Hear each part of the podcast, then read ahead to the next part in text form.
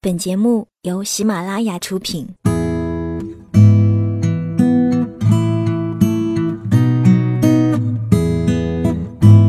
嘿，你好吗？我是 Sandy 双双，我只想用我的声音温暖你的耳朵。最近我很想跟你讲很多的故事，在这一系列的故事里，其实别人都习惯叫我白日梦小姐。我有时候生活在梦境里，有时候又活在别人的文字里。我分不清哪些是虚构的。我有时候会怀疑，我又是否真的存在。可是我真的哭了，笑了，爱了，也痛了。我觉得，虽然说是梦，说不定真的是另一个平行时空，在那里。总发生着一些我所不知道的美好的，或者是悲伤的事。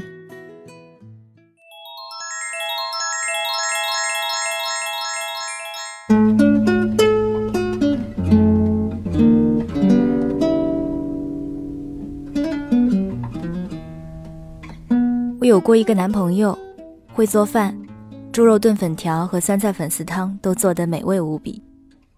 但是那时候我一心只想减肥，每次只吃一点点。他说：“你吃吧，你不胖。”我说：“不吃，我要更瘦更漂亮。”后来我真的更瘦更漂亮了，我们已经分手了。我还有过一个男朋友，不会做饭，但有一样看家本领，蒸包子。每当想起他，印象最深的画面就是他叼着烟卷，围着围裙在厨房搅拌肉馅儿。我在他身边蹭来蹭去，拿面粉给他画猫脸。想想也真逗。很多女生留恋的是香奈儿或者是迪奥的香水味，而我的幸福味道是猪肉大葱。后来我们也分手了。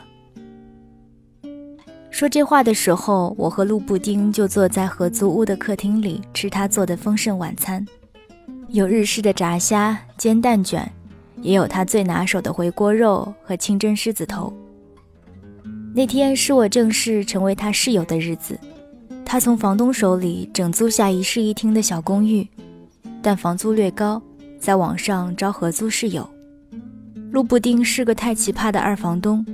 放着好好的主卧不住，自己要住在客厅里。那房子的装修很特别，小客厅里连着一个开放式的厨房。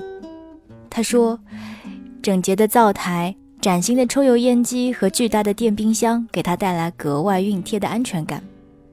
他说，这房东原本是装修房子要结婚，可是房子刚装修好，女朋友出国了，他也不想一个人住进来，所以要租出去。这房子大概风水不好吧？咱俩住在这里，会不会找不到男朋友？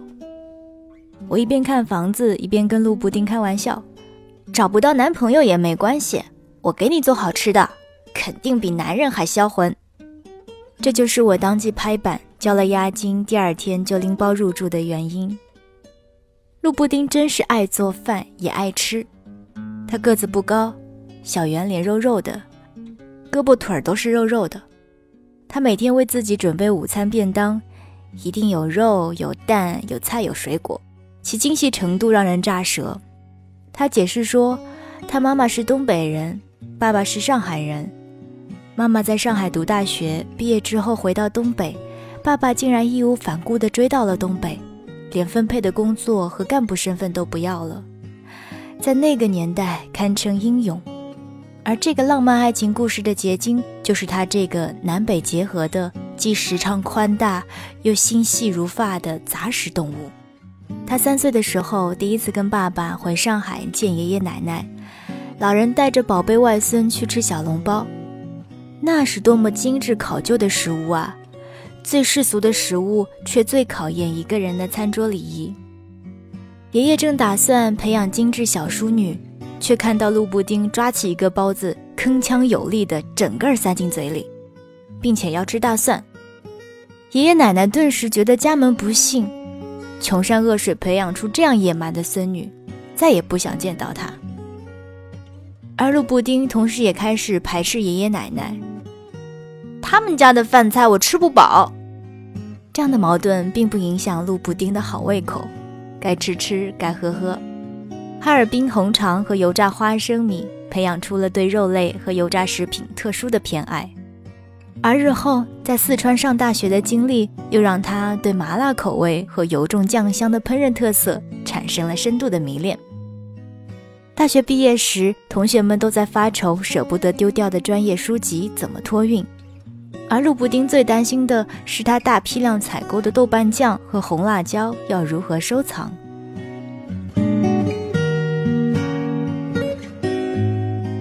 我安顿好了新住处，陆布丁做饭招待我，几罐啤酒下肚，菜碟见底，两个胖女人已经成为莫逆之交。相互交代家庭背景和恋爱经历。陆布丁说，她大学时有个男友，两人毕业时一起来北京工作，有过一段同甘共苦的时光。但是后来男朋友劈腿了，找了个腰肢纤细的小妖精。陆布丁气急，找上门去骂。那个女孩理直气壮地说：“你自己没有魅力，看不住男朋友，还有脸骂别人？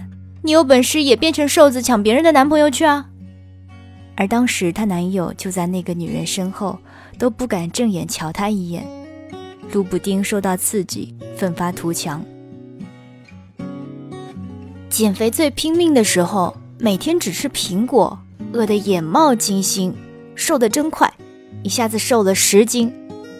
但是没过多久就得了肠炎，上吐下泻，还发高烧，一个人差点死在出租屋里。病好之后，我就想通了。何必拿别人的过错来惩罚自己呢？原本是个快乐的胖子，为了变成瘦子，搞得自己不快乐，划不来。活着已经那么艰难，不应该再为难自己。后来，陆布丁换了工作，也换了住所，把前男友的东西都丢到了垃圾桶，删除了他一切联系方式。一个人在北京，没有什么朋友，也没有什么爱好。工作之外最大的精神寄托就是吃。北京那么大，好吃的那么多，干嘛不把自己的专长发挥到极致呢？有时候想想，我也蛮失败的，不会穿衣打扮，又没毅力减肥，整天就知道吃吃吃，唯一的一点追求就在嘴上，人生还有什么希望？陆布丁吃完最后一个煎蛋卷，拍拍鼓起的胃说。不过，通过吃，我交到了很多好朋友啊！周末一起组个团去吃各种私房菜，吃了再回家来研究怎么做，做好了再带给朋友吃。难过的日子不知不觉就过去了。失恋是一时的，美食是永恒的。干杯！我和陆布丁碰杯，胃口好的人运气不会太差。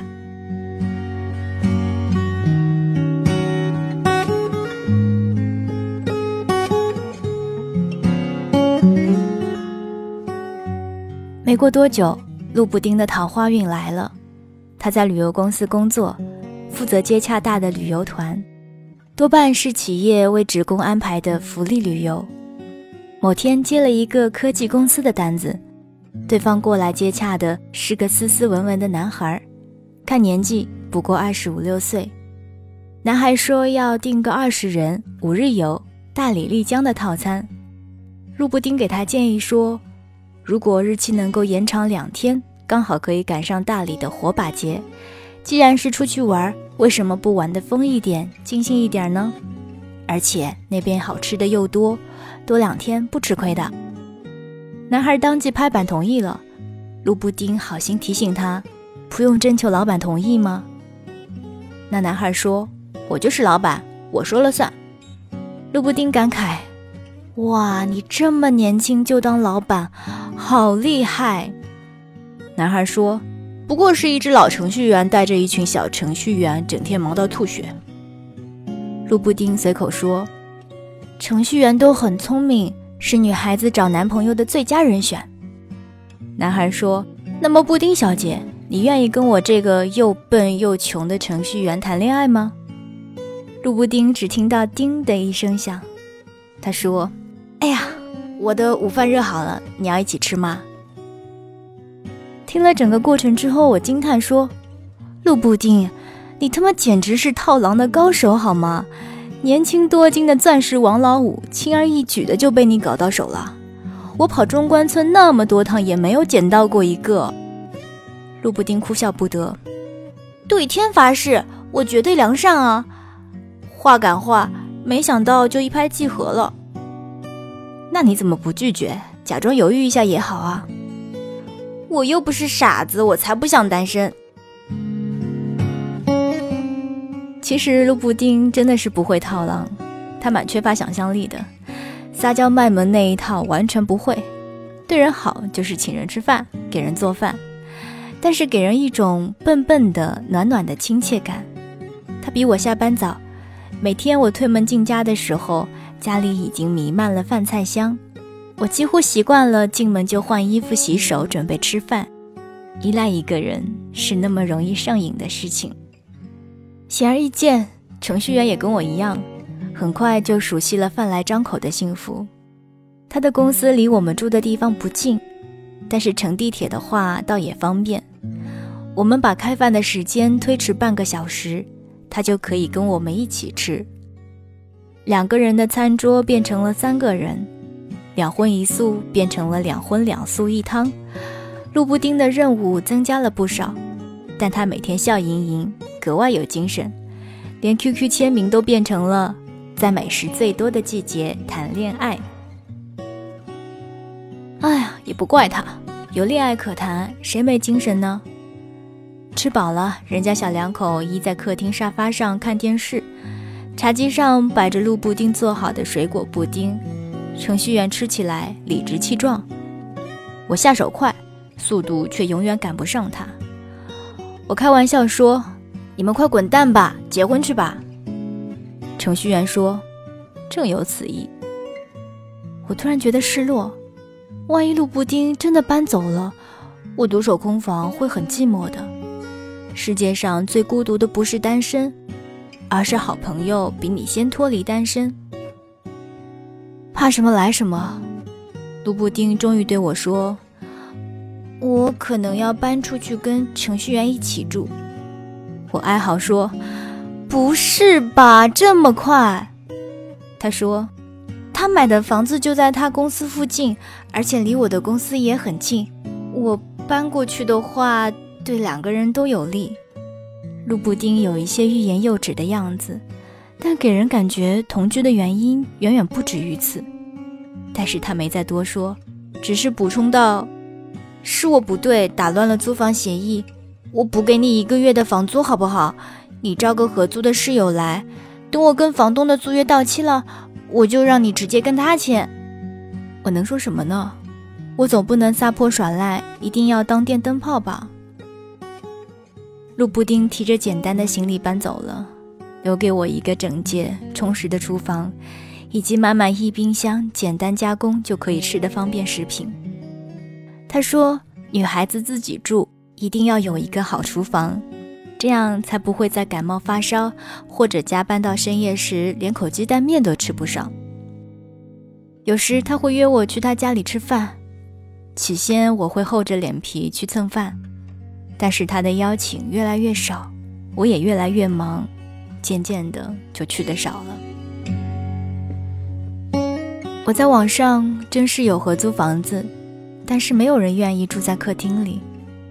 我想过要不要自己住在客厅，把主卧转租出去，可是试了一个晚上，放弃了。厨房虽然漂亮，可是没有饭菜香的时候，总觉得冷冰冰的。半夜在家加班到凌晨，饿了去冰箱拿东西吃，转身再回到电脑前，总觉得格外的冷清。我想，是不是应该养只猫或者是狗呢？可是想到我要给它准备吃的，挺麻烦的。那个时候，我就格外的佩服陆布丁，他对美食有抑制不住的热情，对人更有用不尽的耐心。他有很多吃货朋友，总是分享各种新的食材烹饪方法，并且能找到各种风味餐厅的打折券。跟他在一起，总能发现好吃的东西，见到有趣的人。程序员遇到他，并且那么快就把他占为己有，真是太有眼光了。妈的，就在我无聊的骂娘的时候，陆布丁给我打电话。你找到室友了吗？我察觉出他语气的不对，小心翼翼地说：“还没有。”那么我可以搬回去住吗？当然可以啊，我求之不得啊！我恨不得手脚并用欢呼起来。可是为什么呢？你和程序员吵架了？嗯，我决定跟他分手了。在我们美好的大厨房里，杜布丁炒了虾球，煎了膏蟹，做了椒盐皮皮虾，煮了毛豆，还下了两大碗海鲜面。他说。我很久没有给男朋友以外的人做饭了，这感觉真好。所以你是来我这儿红杏出墙一下子，再回去做贤内助是吗？滚！我都说了是分手，真的分手了。可是为什么呢？因为他只想找个做饭的阿姨，而且只伺候他一个人的阿姨。在他的家里，我不能招待我的朋友，他也不带自己的朋友回家。他说他没有朋友，公司里的下属不能走太近，太近了就没有办法管理。我说那你可以跟我的朋友做朋友啊。以前大家到了周末就轮流到家里做好吃的，一人一个拿手菜，吃的可嗨了。他说那样好烦好无聊，去别人家里又觉得不自在，到自己家里弄脏了，收拾起来又好麻烦。我觉得我接受不了这样的日子。路布丁舔舔手上的蟹黄，说：“我的人生原本是自助餐，想吃什么吃什么，现在变成了一成不变又定时定量的盒饭，哪有什么意思？那当初他急着让你搬过去同居，是不是也嫌我碍手碍脚呢？”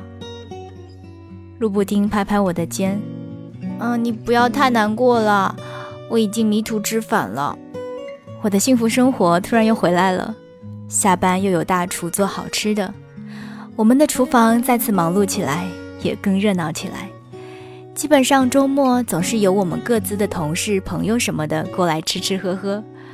卢布丁看起来很快乐，但是我也明白，走出失恋阴影不是那么容易的。在喧嚣的聚会过后，在所有杯盘碗碟都冲洗干净之后。在我回到卧室睡觉之后，陆布丁一个人睡在厨房旁边的客厅里，辗转反侧。那并不是在构思新食谱，他免不了质问自己究竟有没有错。分手时，男朋友曾放出狠话：“人生不光是吃吃喝喝，吃吃喝喝那叫消遣。你想消遣一辈子，当心自己被别人消遣了。”陆布丁的妈妈都在电话里批评他。这男朋友多好，年轻有为，样子又帅气，又诚心诚意想跟你结婚。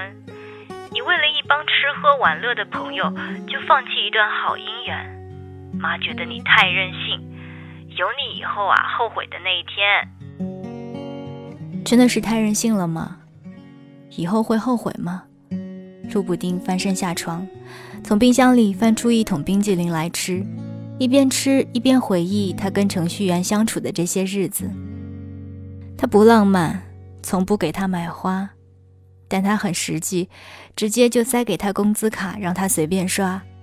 他不懂美食，甚至吃不出蟹子和鱼子的区别，但是只要他做的饭菜，他都统统吃光，还说好吃。他不文艺，缓慢深沉的电影他不喜欢看，但是他爱看动画片。笑起来像个天真的小孩子，特别可爱。陆布丁一大口一大口地吃着冰激凌，想到的都是程序员的种种好处，越吃越苦，越吃胃里越难受。究竟要不要回头呢？据说很多人年轻的时候食欲才会这么旺盛，年纪大了就喜欢清淡的。万一他刚好就是这种人，以后不再对美食有苛刻的追求。他要如何原谅自己错过了这么好的结婚对象呢？卢布丁吃了三桶冰激凌，天快亮的时候，他砸我卧室的门说：“快送我去医院，我的胃痛死了。”我陪他去急诊，路上给程序员打电话，我说：“布丁肠胃炎老毛病犯了，很严重，你快到医院吧。程序员的声调异常冷漠。不是朋友多吗？为什么这会儿偏偏想到我？这下好了，布丁不用再纠结了。对于一个务实高效的男人来说，在一个有过前科的女人身上浪费时间和精力是非常没有意义的。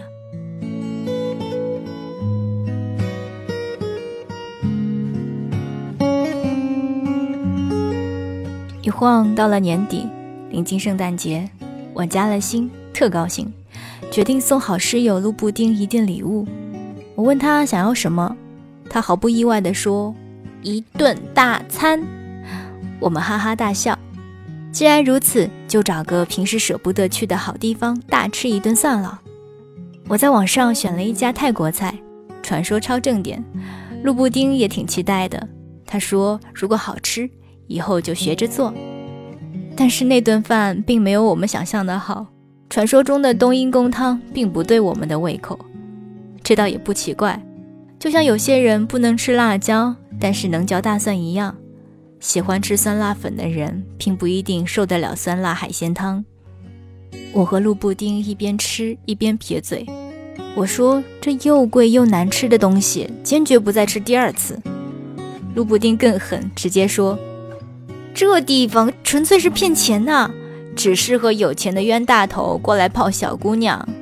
汤里这鲜贝肉只有小小的两片，而且并不鲜。咖喱鱼饼更是滥竽充数，明明是鳕鱼嘛，骗人说是鲑鱼。我感觉我们吃不饱，赶紧计划下一顿吧。要不回家煎牛排？这个点儿去超市买牛排的话，估计有半价啦。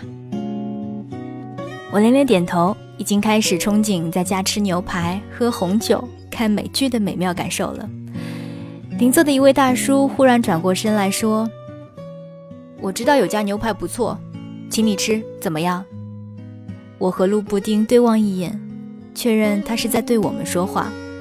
那大叔笑得温文尔雅：“你爱吃鲑鱼的话，我请你吃，绝对比这家地道。”这位大叔是上海人。是一家连锁酒店的高管，这次是出差来北京，听朋友介绍了这家餐厅，就过来试吃，也觉得味道一般般。刚好听见我俩的吐槽，觉得陆布丁说的很专业且很有意思，就凑过来搭讪。我不禁有点嫉妒陆布丁了，同样是胖子，会做饭的和不会做饭的差别果然很大，连撞桃花的概率都不同。陆布丁的这次恋爱超级浪漫，平时两地分居，周末大叔就从上海飞来北京看他，带他去吃好吃的。以前我们觉得去个马克西姆吃个西餐就已经阔绰的不得了，但是大叔带着陆布丁去了更隐蔽、更低调的私人餐厅。老板曾经是大明星，厨师来自罗马，用陆布丁的话说。那比萨里奶酪的丝扯得老长，吃到嘴里就像舌吻，闭上眼睛吃就像睡到了男神。我说：“我靠，你他妈怎么就不能打包一个给我回来尝尝啊？”他说：“每天定量就做一个，而且小的只够两个人吃，我也没有办法。”秀恩爱归秀恩爱，像我们这种有过几次失恋经历的胖子。多少都会有一些悲观主义的论调，表现之一就是开始新恋情的时候，免不了疑神疑鬼。他怎么会喜欢我呢？他会不会新鲜劲儿过了就离开我呢？大叔不在的日子，路布丁就会陷入这样的焦虑。大叔很坦率地对他说：“他见过的漂亮女人太多了，但都不怎么可爱，吃饭也都没有什么胃口。”和路布丁在一起，他觉得很轻松，很快乐。吃饭不再是例行公事，而是一种享受。陆布丁知道他是在赞美他，可他仍旧免不了自卑。人的审美是有惯性的，他看多了吃猫食的美女，觉得审美疲劳；偶然见到他这样胡吃海塞的胖子，觉得有趣。但终究有一天，他会回到那个惯性里面去。喜欢红唇、高跟鞋，为了维持体重，每餐只吃一个番茄、半片面包的美女，大叔说：“完全有这个可能，你敢不敢赌一下？”陆布丁正小口吃着鹅肝，听到大叔这句话，莫名就想到了上海的爷爷奶奶。每次去看他们，他们都会批评他饮食口味太重，且吃相不好。考上大学那一年，爷爷奶奶带着他去红房子吃西餐，陆布丁觉得味道一般，非常直白地说：“我想家了，想吃我妈烙的韭菜盒子。”爷爷气得嘴唇上的胡子都抖动起来。平心而论，陆布丁是喜欢这位上海大叔的。他温和的语调中有一种跟他爸爸很相似的东西，让他觉得格外亲切，格外放松。但是他并不确定，在人人都很现实、都很计较交际成本的今天，这位大叔会不会像当年他爸爸追求他妈妈那样义无反顾？他是不会去上海的，他真的不习惯那里的饮食。而大叔工作和家业都在上海，短期内似乎也没有转战北京的计划。如果看不到未来，恋情还要不要继续呢？那年的情人节刚好在春节后，陆布丁还在哈尔滨的老家休假。大叔从上海赶到他家里，给了他一个大大的惊喜。布丁激动万分，两个人在中央大街上逛了一天，晚上却找不到好的餐厅吃饭，到处都是预订客满。后来布丁说：“干脆回家吃火锅吧，暖和又好吃。”大叔倒也随和。跟布丁的爸爸妈妈一起吃饭，聊聊上海的风土人情，很有一种一家人进了一家门的感觉。但是这种美好的气氛终于被一碗芝麻酱彻底粉碎。布丁爱吃韭菜花，吃涮羊肉一定要在芝麻酱里拌上很多韭菜花，而大叔闻到那个味道就开始皱鼻子，整个晚上再没有近距离跟布丁说过话。后来。他们就和平分手了。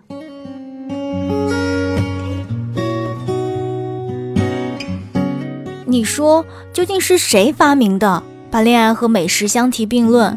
太荒谬了！美食那么忠诚，吃到嘴里就是你的，变成了肥肉就对你不离不弃。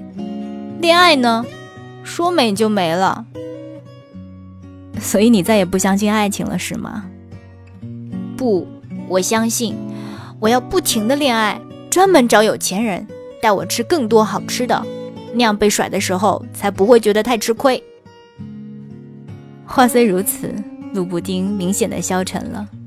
他甚至问我：“你说会不会是这个房子真的风水不好啊？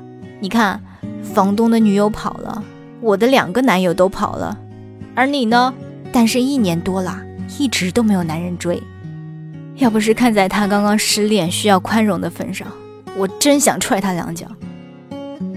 爱情来来去去，只有猪肉卷是永恒的。姑娘，看清现实吧，世界就是这么残酷。他抱着一大碗椒盐腰果，哼哼。可是我好不甘心啊！我讨厌单身。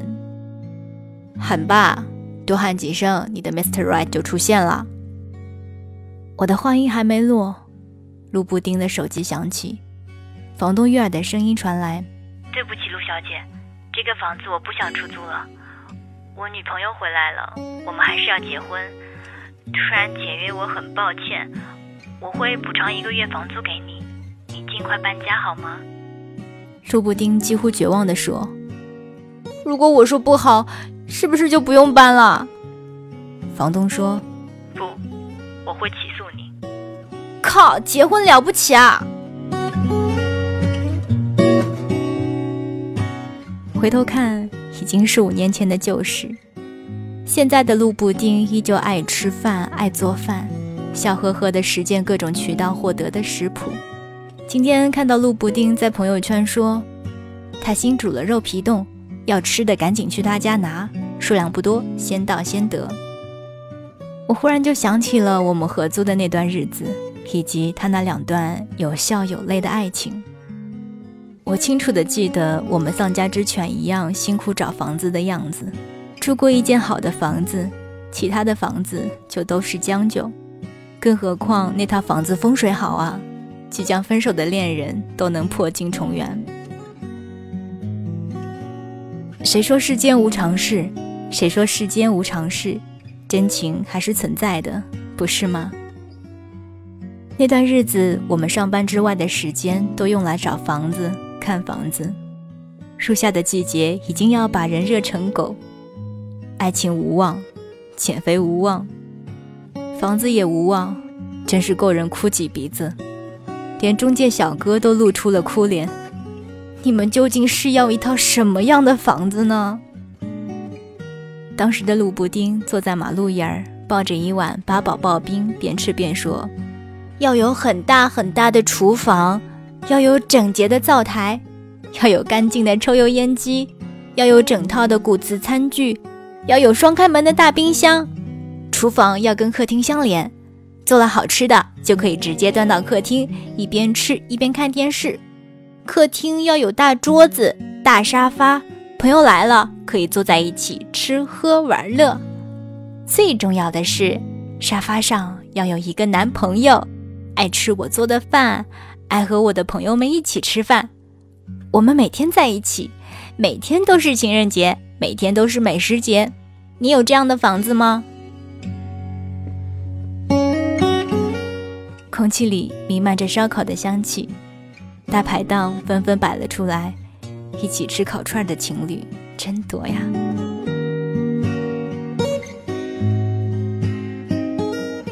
我发微信问路布丁：“肉皮冻还有没有？”他说：“我慢了一步，被人抢光了。最后一块刚进她老公的嘴里。她跟她老公是在一次美食贴吧网友聚会中一见钟情，两个人为了最后一只秘制小龙虾，假惺惺的退让了半天，最后决定一人一半。他们的儿子已经两岁，肉嘟嘟一坨小鲜肉。”凭一张嘴就能判断妈妈买回来的桃子是否真的来自平谷。美食来了，留下变成体重；爱情来了，走了，似乎是为了等待新的爱情。胃口好的人，运气不会太差，我信。